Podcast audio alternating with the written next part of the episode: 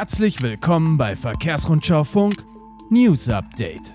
Es ist Dienstag, der 5. Mai und das sind die wichtigsten Nachrichten der vergangenen Tage. Transportunternehmen weiterhin stark von Corona-Krise betroffen. HGK aus Köln will Binnenschifffahrtsaktivitäten von Imperial kaufen. Und VW-Tochter Traton fordert Abwrackprämie für Lkw.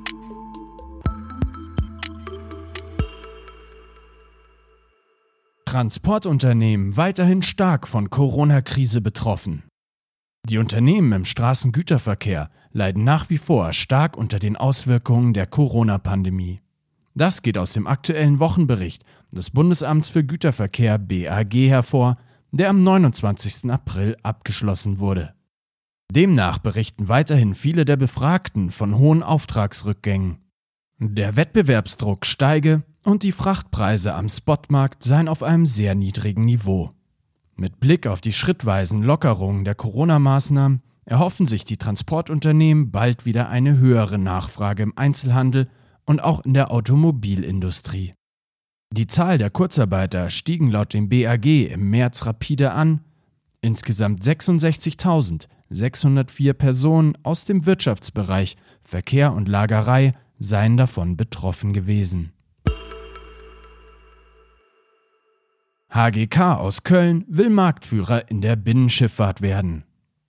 Die Logistikgesellschaft der Stadtwerke Köln, Häfen und Güterverkehr Köln, kurz HGK, will die europäischen Binnenschifffahrtsaktivitäten von Imperial Logistics International kaufen.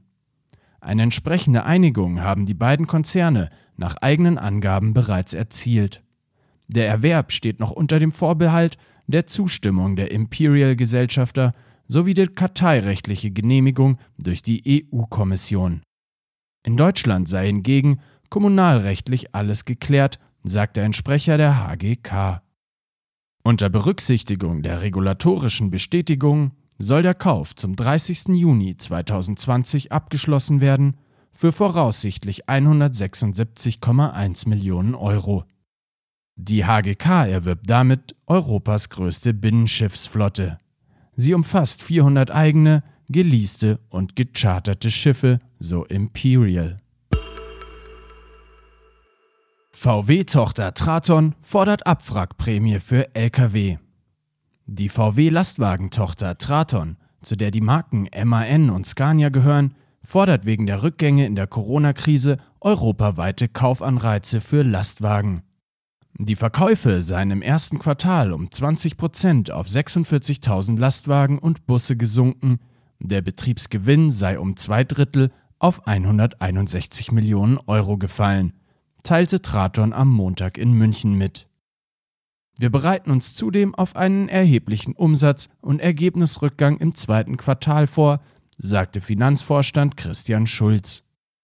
Das Augenmerk liege jetzt auf der Sicherung der Zahlungsfähigkeit. Spitzenverbände der Wirtschaft verlangen Steuererleichterungen.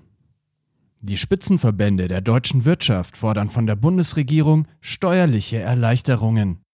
Sie sprechen sich in einem Schreiben an Bundesminister für ein Drei-Punkte-Programm aus. Dazu gehört eine Reform der Unternehmensbesteuerung. Das der deutschen Presseagentur vorliegende Schreiben ging an Finanzminister Olaf Scholz, Wirtschaftsminister Peter Altmaier und Kanzleramtschef Helge Braun. Bundesregierung verlängert Grenzkontrollen. Bundesinnenminister Horst Seehofer, CSU, hat die wegen der Corona-Pandemie eingeführten Grenzkontrollen zu Österreich, der Schweiz, Frankreich, Luxemburg und Dänemark bis zum 15. Mai verlängert.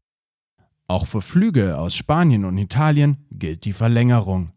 So sollen die Infektionsgefahren durch das Coronavirus weiter erfolgreich eingedämmt werden hieß es in einem Schreiben des Ministeriums am Montagabend. Deutsche Flughäfen fordern mehr Finanzhilfen vom Bund.